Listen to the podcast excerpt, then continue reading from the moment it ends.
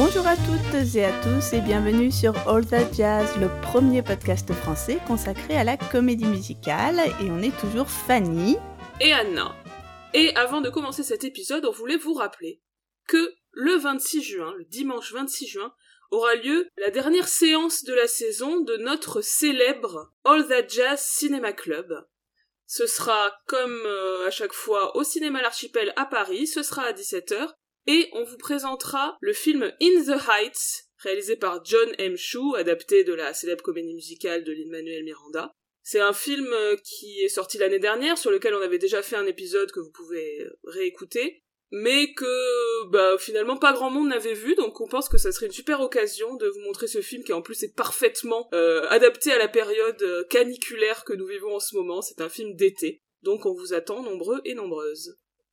Et pour l'épisode d'aujourd'hui, on va évoquer une œuvre tout à fait différente parce qu'on va à nouveau vous parler de West Side Story. Bah pourquoi euh, à nouveau? Parce que bah déjà on a déjà fait un double épisode table ronde sur West Side Story en 2019. Et du coup, dans, l'épisode d'aujourd'hui, on va supposer que vous connaissez très bien West Side Story. Alors, euh, si vous connaissez pas bien, allez écouter cette table ronde euh, très riche avec euh, Mathieu Truffinet et Patricia Dolandby pour tout savoir sur West Side Story. Et on avait aussi, plus récemment, évoqué l'adaptation de Spielberg dans notre bilan 2021. Et pourtant, encore en 2022, deux nouvelles adaptations sur scène en France nous ont donné l'envie de reparler à nouveau de ce grand classique. Et du coup, à travers euh, ces nouvelles versions qu'on a vues, on s'est demandé un peu bah, comment monter West Side Story sur scène aujourd'hui? Quelles sont les propositions plus grand public, les propositions plus edgy, qui va aller vers le classique ou plutôt vers le moderne? Qu'est-ce qui fait que cette œuvre reste intéressante à produire aujourd'hui? Et comment mettre avant sa modernité? Justement, on parlait dans notre euh, table ronde de 2019 du fait que les différents revivals jusque-là restaient au final assez proches de l'original et on a l'impression que ça change depuis quelques années et donc on va évoquer bah, ce qu'on a vu euh, ces derniers temps. Alors la première euh, production dont on va parler, c'est une production qui s'est montée fin mars 2022 au Zénith d'Orléans, une production euh, qu'Anna a eu la chance euh, de, Eh de voir. Alors la particularité de cette production, c'est d'être une production de la Fabrique Opéra Val-de-Loire. Donc c'est en fait c'est un concept bien spécifique. Il s'agit d'une collaboration entre des artistes professionnels et des lycées professionnels et des écoles qui vont travailler sur les différents aspects euh, de la production comme les décors, les costumes, le maquillage en fonction de leurs spécialités respectives. Et donc, on a une véritable collaboration entre futurs professionnels et professionnels accomplis de la comédie musicale. La particularité aussi, euh, c'est que ça s'est joué dans un zénith, donc euh, un lieu bien particulier, une très très grande salle, une salle dont la configuration euh, change beaucoup de celle d'un théâtre euh, habituel. Donc voilà, ça aussi ça, change beaucoup la façon dont est montée et reçue la production. Mmh. oui, l'avantage c'est que dans un zénith on voit bien de partout. Mmh Les décors étaient assez intéressants, donc évidemment, du coup, de par cette particularité du Zénith, assez différent des autres productions de West Side Story que j'ai vues, il prenait vraiment beaucoup de place. Euh, il y avait quelque chose d'intéressant, c'est qu'il n'avait pas installé de scène surélevée, ce qui est la plupart du temps présent lorsque, par exemple, des artistes viennent donner des concerts au Zénith. Là, les, les acteurs étaient au sol, et apparemment c'est un choix qui a été fait notamment pour la danse, pour mm. euh, le chorégraphe a décidé que et le metteur en scène ont décidé qu'il était mieux que les danseurs soient ancrés au sol. Euh, la mise en scène est assurée par Gaël Lépingle, qui est un metteur en scène de théâtre, mais qui est aussi cinéaste, qui a sorti un film récemment en salle qui s'appelle L'été nucléaire, qui n'est, qui absolument rien à voir avec la comédie musicale, mais voilà. Au niveau des décors également, il y avait euh, une proposition intéressante de décors en toile, en fait, des très grandes toiles imprimées avec des photos. Donc tout ça, ça a été travaillé là encore, comme tu disais, par euh, les fameux lycéens professionnels. Et on avait aussi la particularité que l'orchestre était euh, parfaitement visible, n'était pas caché dessous comme c'est évidemment le cas la plupart du temps dans les opéras par exemple. Il était sur la droite, on le voyait très bien et ça faisait partie aussi des plaisirs de cette production, j'ai trouvé. Petite particularité qui semble être commune euh, aux productions euh, faites par la Fabrique Opéra dans ses différentes occurrences, c'est que les dialogues étaient en français et les chansons en anglais en anglais non surtitré, ce que je trouve toujours un peu dommage, surtout pour certains numéros de West Side Story, certes c'est très connu, etc. mais euh, certaines chansons comme America ou euh, G Officer Club Key ont des paroles assez intéressantes et pour des personnes qui venaient qui seraient pas forcément euh, complètement anglophones, c'était un peu dommage de, de rater cet aspect-là.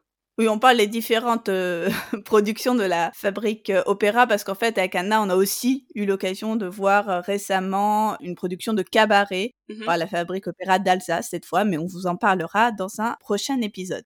Pour revenir à West Side Story, euh, est-ce que Anna, tu peux nous dire euh, qui faisait partie de cette distribution? Puisque, euh, on l'a dit, les rôles principaux sont tenus par des interprètes professionnels et en fait, là, il y avait plusieurs personnes qu'on connaît bien dans le monde de la comédie musicale.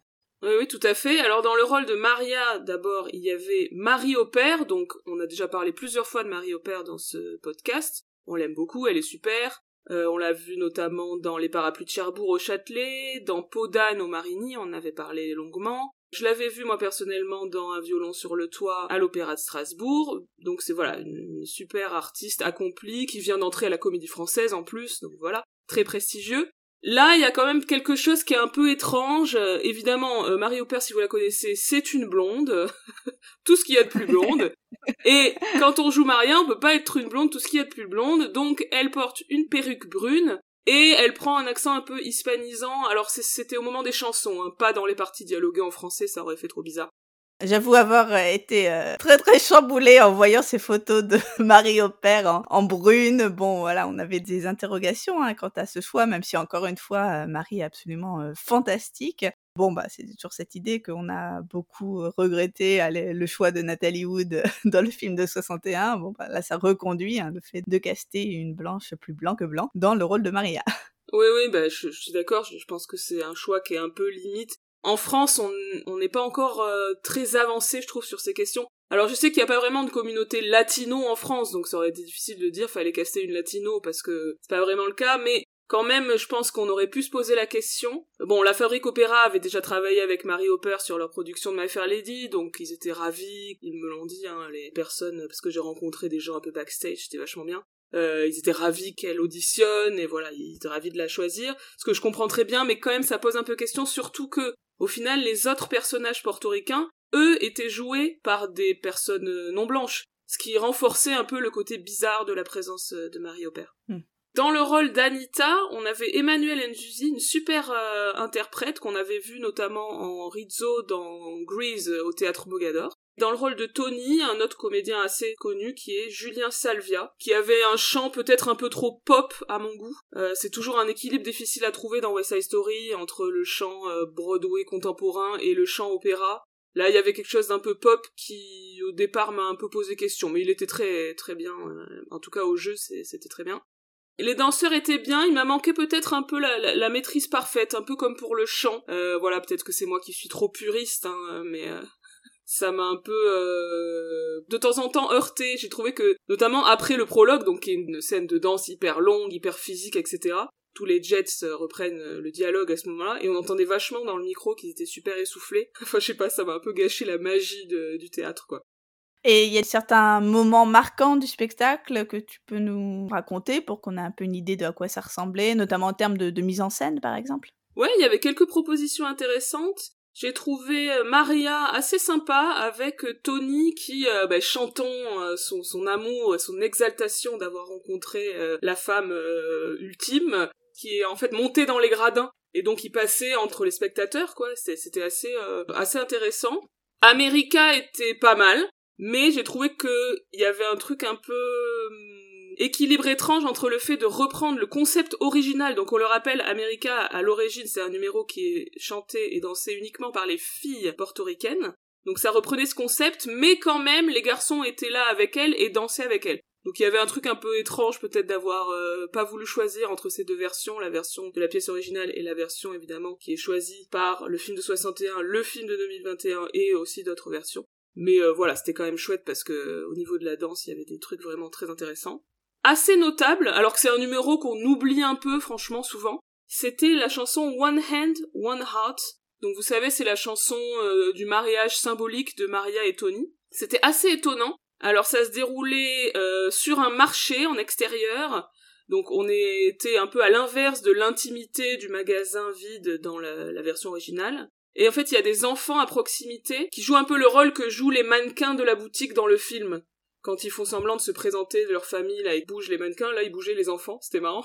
C'est un peu bizarre, mais en fait, à la fin de la chanson, les enfants viennent autour d'eux et ça figure la famille qu'ils auraient pu fonder si les événements tragiques de la suite n'étaient pas arrivés. Et j'ai trouvé ça très fort. Et en plus, ensuite, après le numéro, il y a Tony qui va jouer avec un des enfants, il va faire semblant euh, de faire un combat à l'épée et de mourir. Et donc il y a une espèce d'annonce évidemment de la fin parce que a priori tout le monde qui va voir sait que Tony va mourir donc cette espèce de, prétérition était assez forte. Bref, c'était une mise en scène très originale de ce numéro qui est une très belle chanson mais souvent difficile à valoriser parce que c'est un peu statique et là j'ai trouvé que c'était intéressant. C'est très intéressant ce que tu as évoqué avec euh, ces enfants.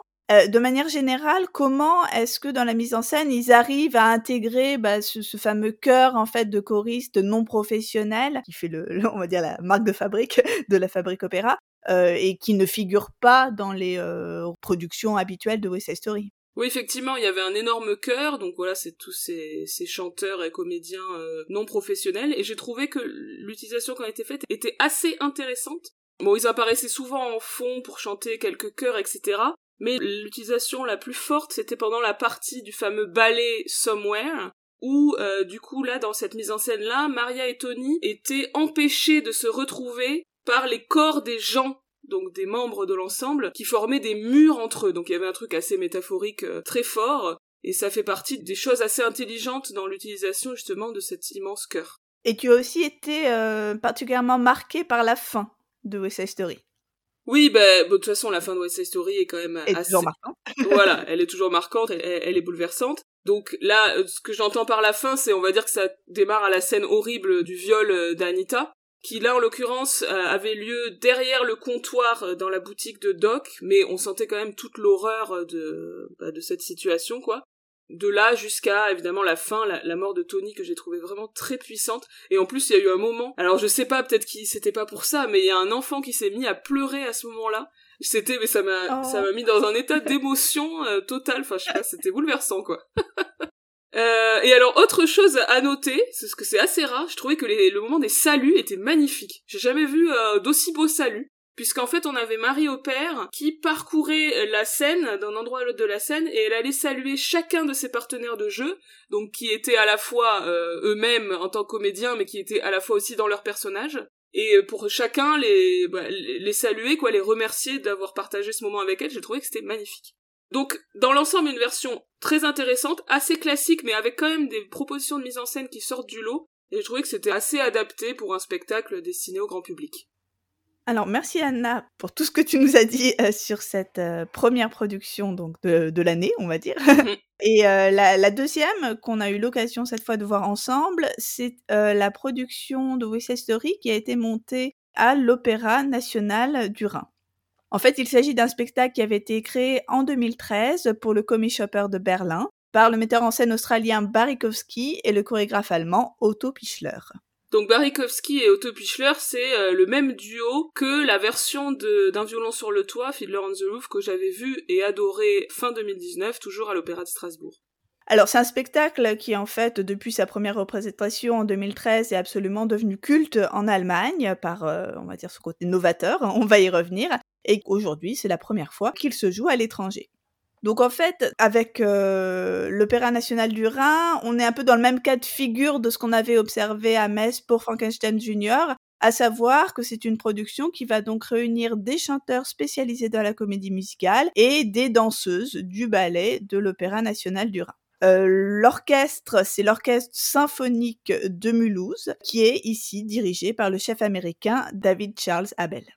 Alors pour information, nous on a vu le spectacle fin mai à Strasbourg mais il reste, si par magie vous êtes dans le coin, trois dates euh, fin juin à Mulhouse. Alors commençons par parler de la mise en scène, qu'on pourrait qualifier peut-être de brute. Oui, une mise en scène euh, très moderne, très dépouillée. En fait, on voit souvent le plateau nu, donc euh, on voit les extincteurs, la porte qui mène aux, coulisses. C'est assez particulier, du coup on les voit aussi sortir et du coup aller en coulisses, donc il y a vraiment ce truc qui reste évidemment dans leur personnage jusqu'au bout du bout. Barikowski voulait euh, cet espace vraiment euh, inidentifiable, atemporel, pour montrer que ce qui se passe dans West Side Story, ça euh, pouvait se passer dans n'importe quelle grande ville. C'est vrai que là, on s'éloigne de l'imagerie traditionnelle de New York, de Manhattan, du Upper West Side. ici, ça pourrait être un peu n'importe où ce caractère dépouillé de la mise en scène, ça vient aussi accentuer euh, la dureté, hein, on va dire, de l'histoire de, de West Side Story. Et euh, c'est un peu comme lorsque j'avais vu l'adaptation de, Spielberg, je m'étais dit, euh, c'est des nouvelles adaptations qui nous feront prendre compte combien West Side Story, bah, c'est une œuvre très très dure, hein, très difficile, très sombre. ce que j'avais un petit peu oublié avec le film de 61, mais encore une fois, c'est sans doute aussi parce que ça fait bien longtemps que j'ai pas revu le film en entier. En termes de chorégraphie, donc on a euh, de nouvelles chorégraphies. Euh, on l'avait dit à, l'occasion de notre épisode sur West Story, c'est en réalité très très rare hein, que de nouvelles chorégraphies soient créées pour la pièce. Il y a vraiment quelque chose de tout à fait sacré dans les chorégraphies créées par Robbins en 57. Ça a été fait à Broadway euh, récemment, on va y revenir. Euh, dans l'adaptation de Spielberg, c'est aussi des nouvelles chorégraphies, mais globalement, c'est assez rare qu'on touche à la chorégraphie de West Side Story. Oui, d'ailleurs, dans le film de Spielberg, même si, oui, effectivement, les chorégraphies étaient différentes, je trouve que ça restait quand même dans l'esprit Robbins, entre guillemets. Mm. Alors que là, euh, à Strasbourg, c'était quand même assez différent. D'ailleurs, comme aussi c'est le cas dans le revival de Broadway, dont on vous dira un mot tout à l'heure.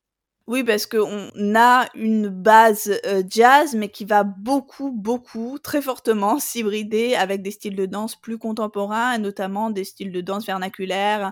Donc ça va du côté du hip-hop, du côté de la street dance, avec pas mal de, choses au sol. On s'éloigne vraiment du jazz euh, classique j'ai pensé particulièrement à un moment, le, début, hein, le fameux prologue, hein, qui est euh, absolument euh, iconique dans, dans, le film et dans, dans les versions euh, fidèles à l'original. Ici, euh, on a l'ajout d'un élément, d'un, on va dire d'un accessoire supplémentaire qui est un ballon de basket, puisque mmh. bon, comme vous le savez, hein, le, en tout cas dans le film, ça se déroule vraiment sur un terrain de sport, hein, donc aussi cette idée de l'enfermement et tout ça, mais bon, ça c'est encore autre chose. Donc c'était plutôt bien vu hein, ce, cette incorporation du ballon de basket, mais on s'était fait d'ailleurs avec Anna, on en avait parlé euh, au sortir du spectacle, la réflexion que c'était peut-être euh, pas tout à fait synchronisé avec les mouvements, de les, les, le rythme pardon de la musique, notamment les fameux claps.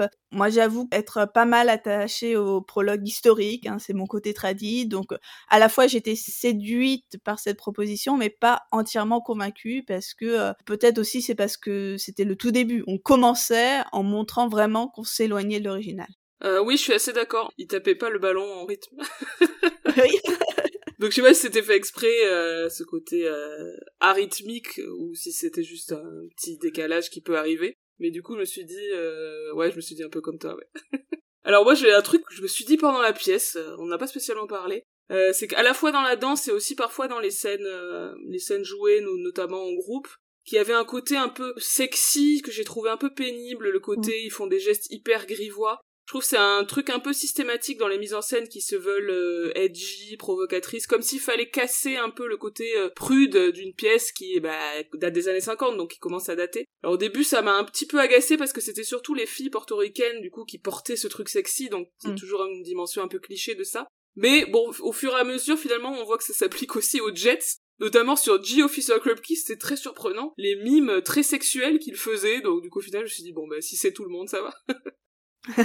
Mais j'avoue que ça me fait plaisir que tu écrives ça, parce que moi, tu sais que évidemment, ça m'a contrarié avec ma pruderie euh, légendaire. Mais bon, euh, tu vois, c'est des trucs que je ne remarque même plus, parce qu'après, on va encore me taxer d'être la prude de service. Mais tout à fait, je suis évidemment contre ce type de geste obscène sur scène. Euh, je voulais juste dire un mot des, des costumes. Euh, on est là face à des costumes qui là encore tranchent hein, avec tout ce qu'on a l'habitude de voir euh, sur West Side Story. On a des costumes très sombres, très contemporains, et en fait c'est euh, aussi très inhabituel de ne pas voir des latinos avec des costumes bariolés, colorés. Donc bon, on peut saluer hein, le fait de ne pas reconduire le stéréotype des, oui, des latinas surtout colorées qu'on a en mémoire les costumes de la version de qui s'était jouée au Châtelet il y a quelques années, euh, la version aussi de l'adaptation de Spielberg. Et même, j'ai vu d'ailleurs sur les photos que tu m'avais envoyées, les versions de la fabrique euh, Opéra Val-de-Loire. euh, c'est vrai que ça, ça, fait un choc, hein, ces, ces, costumes euh, qui sont voulus, je cite, à la fois contemporains et sans âge, selon le livret de l'Opéra national du Rhin. Donc voilà, c'est vraiment un, un, un, parti pris très prononcé d'avoir ces, ces costumes très très sombres. Alors, on voulait dire un mot du cast. Donc, c'était un, cast bah, très divers, avec des interprètes de nationalités très variées. On avait des Français, des Belges, des Américains, des Anglais. Alors, ça pose la question des accents. Parce que moi, j'avoue, au début, j'ai été très très choquée de l'interprète euh, qui jouait le rôle de Riff, qui donc après on l'a on l'a compris était belge a priori, mm. euh, qui avait un accent francophone à couper au couteau. Alors j'étais en mode mais non mais si si vous n'arrivez pas à parler anglais, il faut le faire en français. Mais en fait, j'ai compris que c'était quelque chose qui était euh, tout à fait général, étendu à l'ensemble de la hum, distribution et qui était vraiment voulu et revendiqué par le metteur en scène. Il leur a vraiment explicitement demandé de ne pas imiter les accents portoricains ou américains ou polonais, par exemple. Hmm. Euh, du coup, en fait, ils parlent tous anglais avec des accents plus ou moins prononcés euh, de leur langue natale. Finalement, comme le feraient les personnages qui sont tous des immigrés mais qui parlent euh, anglais. Et euh, finalement, ça semble assez logique et j'avoue euh, assez, euh, je, suis assez convaincue par cette explication et ce parti pris, alors qu'au début, ça m'avait vraiment beaucoup beaucoup étonnée. Mmh Ici, on, on l'a peut-être pas encore dit, mais en fait, tout est en anglais et donc c'était en anglais, enfin donc les dialogues comme les chansons. Bon, on l'a déjà dit aussi, hein, West Side Story, c'est une partition qui est assez peu parlée, hein, c'est très chanté.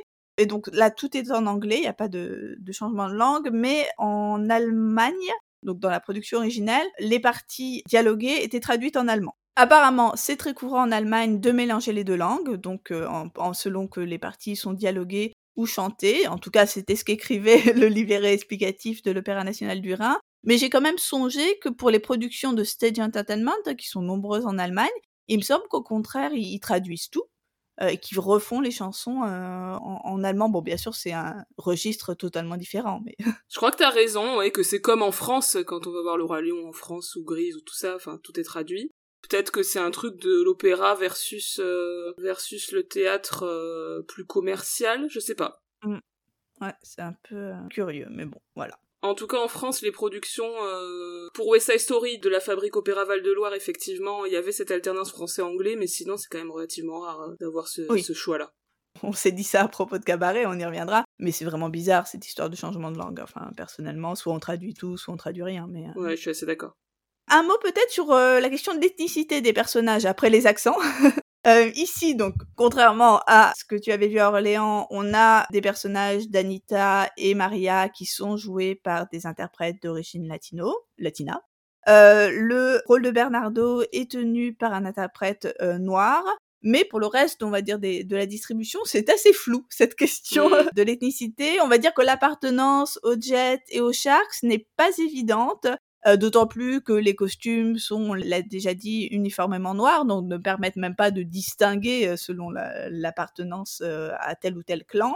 là encore, on apprend que c'est voulu, revendiqué par le metteur en scène, et pour montrer finalement la vacuité de ces clans, Barikowski fait remarquer que c'est comme dans Roméo et Juliette, finalement on distingue pas les Capulets et les Montaigu à l'œil nu. Donc voilà, ce mélange des clans est vraiment voulu. Personnellement, bon, je trouve que malgré tout, ça reste euh, du coup moins évident pour la compréhension de qui affronte qui, mais bon, je comprends aussi le, parti pris du metteur en scène. J'ai personnellement trouvé que tous les interprètes étaient absolument super, avec vraiment une mention spéciale pour euh, Maria et Anita qui, euh, je l'ai dit à Anna, crève l'écran, je sais pas comment dire au théâtre, mais vraiment... Crève la, la, scène, crève le quatrième Crève la scène elles ont une présence absolument incroyable et évidemment aussi elles dansent, chantent et jouent super bien. Alors du coup pour leur faire honneur, on va dire leur nom, il s'agit de Madison Nonoa pour Maria, qui est une soprano néo-zélandaise qui est à la base plutôt versée dans l'opéra, et Amber Kennedy pour Anita. Et j'ai aussi bien aimé le personnage, enfin l'interprète qui jouait le rôle d'Annie Bodies. Oui, Laura Bouaguiar, moi aussi j'ai beaucoup aimé, elle était super dynamique, elle dansait super bien. Elle avait plus une vibe euh, garçon manqué classique, on va dire, pour ce rôle, ce qui est un choix assez différent de celui qui est fait par Spielberg, euh, qui avait choisi euh, une interprète trans dans son film. Donc c'est assez intéressant. Et il y a également le rôle de Tony, qui était vraiment pas mal. joué par Mike Schwitter. Oui, je trouve qu'il avait vraiment euh, non seulement une super voix, mais aussi qu'il était un tout petit peu moins fade que d'habitude. On avait toujours dit que les interprètes de Tony, c'est voilà, c'est toujours un rôle que personnellement je trouve assez euh, assez plat, mais je sais pas. Là, il m'a il m'a bien plu. Ok. Peut-être quelques, là encore, souvenirs, euh, moments, morceaux choisis qui nous ont particulièrement plu. Euh, moi, je retiens euh, la séquence Dance at the Gym avec notamment des espèces de bulles slash boules à facettes qui descendaient d'un coup. C'était vraiment très beau. Euh, j'ai été euh, captivée par euh, tout ce, ce, moment, alors que d'habitude je trouve toujours ça un petit peu boring, j'avoue. en particulier le moment de la rencontre entre Tony et Maria à l'issue de la, scène de danse. Euh, ici, bon, on avait vraiment une mise en scène assez euh, assez nouvelle, où en fait, au lieu qu'il soit seul sur un plateau désert ou à l'écart dans, dans un coin, comme c'est le, le, choix qu'a fait par exemple Spielberg dans son film, Ici, le plateau est plein et progressivement se vide puisque les couples quittent le plateau pour ne laisser la place qu'à Maria et Tony. Donc finalement, on, s'aperçoit même pas sur le coup de, du moment où ils se rencontrent puisqu'ils sont d'abord noyés mmh. dans la masse. Oui, c'est super beau, j'ai trouvé aussi. J'ai aussi beaucoup aimé le numéro America avec un super euh, numéro des filles, quelque chose de très très bien exécuté. Je me suis demandé comment on pouvait danser avec des talons pareils et faire des trucs aussi euh, aussi acrobatiques, aussi euh, aussi impressionnants. C'était impressionnant, je suis d'accord. Alors je veux dire un petit mot sur toujours le ballet Somewhere qui était ici assez conceptuel, pas vraiment dansé. Donc on avait l'ensemble, enfin tout le monde en fait qui chantait la chanson tous ensemble, et on avait la présence de deux comédiens âgés qui euh, figuraient le couple Tony et Maria s'ils avaient pu vieillir. Voilà, il y avait un truc un peu métaphorique qui se rapproche un peu de ce que je disais sur One Hand, One Heart dans la version d'Orléans. Ce ballet Somewhere de l'acte 2, c'est marrant, il fait vraiment partie des passages qui changent beaucoup d'une version à l'autre, mm. selon la réinterprétation euh, qu'en fait le metteur en scène même toute la partie dansée de ce ballet peut être carrément squeezée et remplacée par une version euh, chantée, comme c'est le cas dans le film de 61 et dans celui de 2021. On a aussi été particulièrement marqué par la scène de viol euh, d'Anita qui était euh, extrêmement graphique, enfin extrêmement explicite sur scène, c'est un peu comme si cette scène qui n'est que, on va dire, qu'allusive hein, dans évidemment les toutes premières productions de West Story et l'adaptation filmique de 61, et aujourd'hui hein, de plus en plus crûment et explicitement montré comme, comme ce qu'elle est, c'est-à-dire un viol. Oui, oui c'était très violent. Et là encore, euh, de ce moment-là jusqu'à la fin, tout le final était vraiment très très prenant. Enfin moi j'étais vraiment euh, dans une intensité totale et je, je sentais que peut-être je me projette, mais j'avais l'impression que tout le monde retenait son souffle dans toute mm. cette fin de, de pièce. C'était c'était vraiment très fort. Et on revient à ce que tu disais tout à l'heure sur le fait de vraiment mettre en avant le côté très très dur quoi de West Side Story, la, mm. la violence, la mort, euh, la violence sexuelle, enfin tout qui se précipite dans cette dernière partie de la pièce. On voulait également vous parler d'un revival sur Broadway qui a eu lieu en, 2020, euh, donc a ouvert euh, début 2020 à Broadway. Bah, c'est le revival dont on parlait d'ailleurs dans notre épisode de qu'on attendait avec impatience. En 2019. Voilà. C'est un revival qui a été mis en scène par le Belge Ivo van Hove, un metteur en scène de théâtre très versatile qui euh, touche à la fois au classique et à l'avant-garde et qui proposait ce revival de nouvelles chorégraphies par la tout aussi belge Anne-Theresa de Kersmaker. Oh, c'est un choix vraiment radical parce que c'est quelqu'un qui vient de la danse contemporaine et non du ballet. Il me semble que Patricia d'ailleurs en avait parlé dans, notre épisode. Et alors pour vous décrire un petit peu cette danse, euh, comme on l'a pas vue, bon on a vu quelques images, on y reviendra, mais euh, pour euh, vous parler de cette danse, je voulais vous donner une citation de la critique de Playbill à propos de ce spectacle. Si la danse de Robin est très aérienne, celle de de Kersmaker se déplace vers le sol et latéralement. Les bras fendent l'air, les corps tombent au sol, la colère et l'énergie pulsent de manière traçable à travers le corps. Elle mélange le style classique de Robbins avec sa propre signature de travail au sol et une présence de ce qu'est ce qu'est la danse aujourd'hui, culture mondialisée du hip-hop, danse de rue, danse house. Donc là, on voit hein, euh, un petit peu comme ce qu'on a vu à, à l'Opéra de Strasbourg, euh, une vraie volonté d'hybrider quelques bases euh, classiques tirées de, de, chez Robbins à des styles beaucoup plus contemporains et beaucoup plus de rue. Mais je pense que dans la chorégraphie de, de c'est beaucoup plus marqué encore que ce qu'on a pu voir à Strasbourg. Alors, c'est une production qui a la particularité d'avoir été très loin dans les modifications.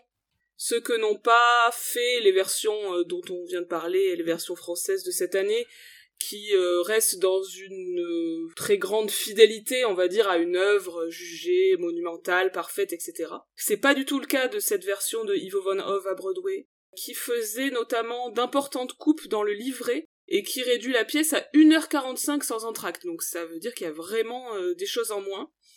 et il y a notamment choix de couper I Feel Pretty donc qui est le numéro de redémarrage de l'acte 2. Je trouve personnellement que c'est pas forcément une très bonne idée de couper un ensemble féminin et aussi un des seuls moments où Maria apparaît euh, maligne et rigolote, mais bon.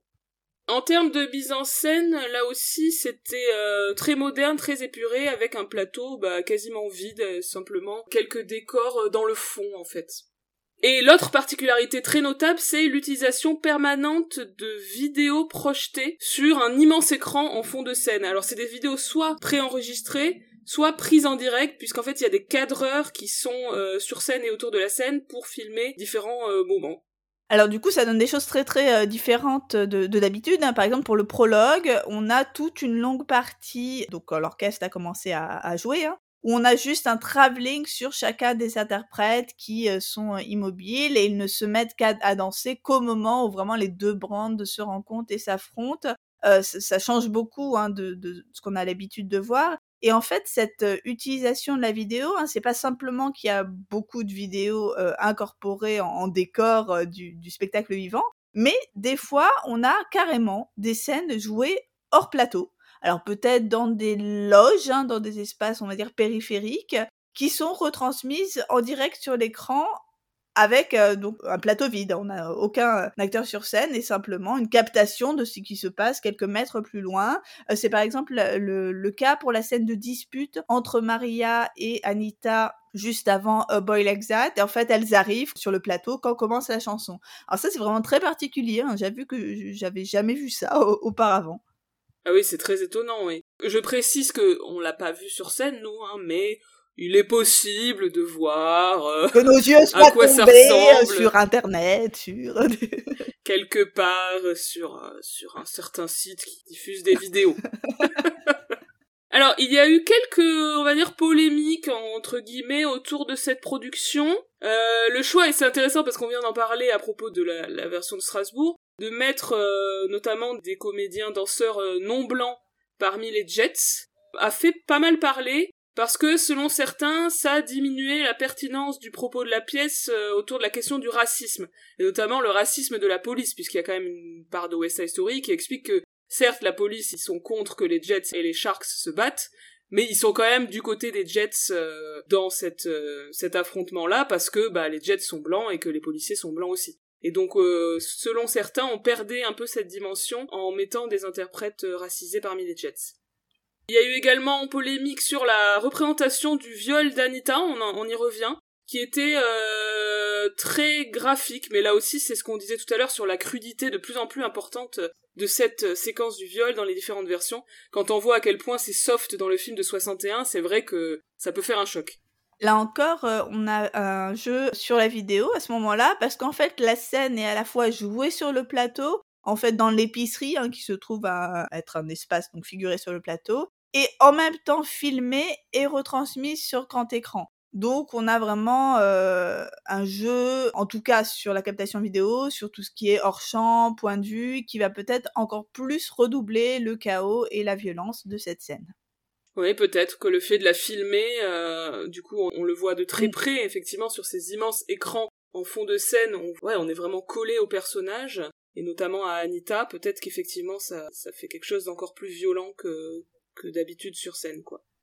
À noter qu'il y a eu quelques polémiques supplémentaires, on va dire, qui concernent plutôt ce qui n'est pas sur scène. Hein. C'est le fait qu'a été casté dans le rôle de Bernardo un mec qui avait été accusé de harcèlement sexuel. Et en plus, l'année suivante, en 2021, l'un des producteurs, euh, Scott Rudin, a été l'objet d'un scandale quand son comportement violent envers ses collaborateurs a été révélé. Donc voilà, il y a tout un truc autour de cette production. Et en fait, au final, ce qui devait, et qui est sûrement hein, un revival hyper novateur, a un peu fait pchit, et ça n'a pas rouvert après la première vague de Covid, en fait, donc ça s'est joué quelques semaines seulement. Bon, nous, on peut pas en dire beaucoup plus parce qu'on l'a pas vu, mais euh, clairement, on voit qu'il y avait une intention de chambouler West Side Story qui était très présente, même si cette intention en soi n'est pas forcément un, gage de réussite, évidemment. Et euh, la dernière chose que tout ça m'inspire, c'est que si on commence à avoir l'idée qu'on peut adapter voire remplacer par euh, des choses très différentes les chorégraphies de Robbins, il y a quelque chose qui reste quand même assez intouchable, c'est la musique de Bernstein. Mm. Bon, il faut dire que c'est euh, la plus belle partition de l'histoire de la comédie musicale, donc euh, je comprends qu'on ne veuille pas y toucher. Mais quand même, à ma connaissance, aucun revival de West Side Story n'a proposé, par exemple, une vraie réorchestration de la musique de Bernstein, à la manière, par exemple, du récent revival d'Oklahoma en 2019, qui avait beaucoup fait parler, qui était novateur par plein des aspects, par une mise en scène aussi très épurée, par euh, le fait que c'était in the round, donc le public était tout autour de la scène, mais aussi par le fait que la musique de Rogers and Hammerstein était euh, totalement adaptée en une musique country avec même quelques accents rock. Donc euh, voilà, une proposition très forte de renouveler la dimension musicale de la pièce, qui pour l'instant, à ma connaissance en tout cas, n'a jamais été faite sur West Side Story. Alors euh, voilà tout ce qu'on voulait vous dire sur ces deux, trois, enfin les deux qu'on a vus et la troisième récente adaptation de, de West Side Story euh, qui euh, montre hein, encore combien cette œuvre aujourd'hui reste pertinente et comment on peut plus ou moins amplement la revisiter. Alors, on vous remercie de nous avoir écoutés et on vous rappelle qu'on vous donne rendez-vous le 26 juin pour un cinéma club très estival euh, avec la projection de In the Height de John M. Chu. Il a bien un M, c'est ça? Oh, Tout à fait. Adapté bien sûr de la comédie musicale de Lin-Manuel Miranda. Voilà, au 26 juin si vous êtes de passage à Paris et autrement on vous euh, dit à très bientôt pour un nouvel épisode de All That Jazz. À bientôt. Salut tout le monde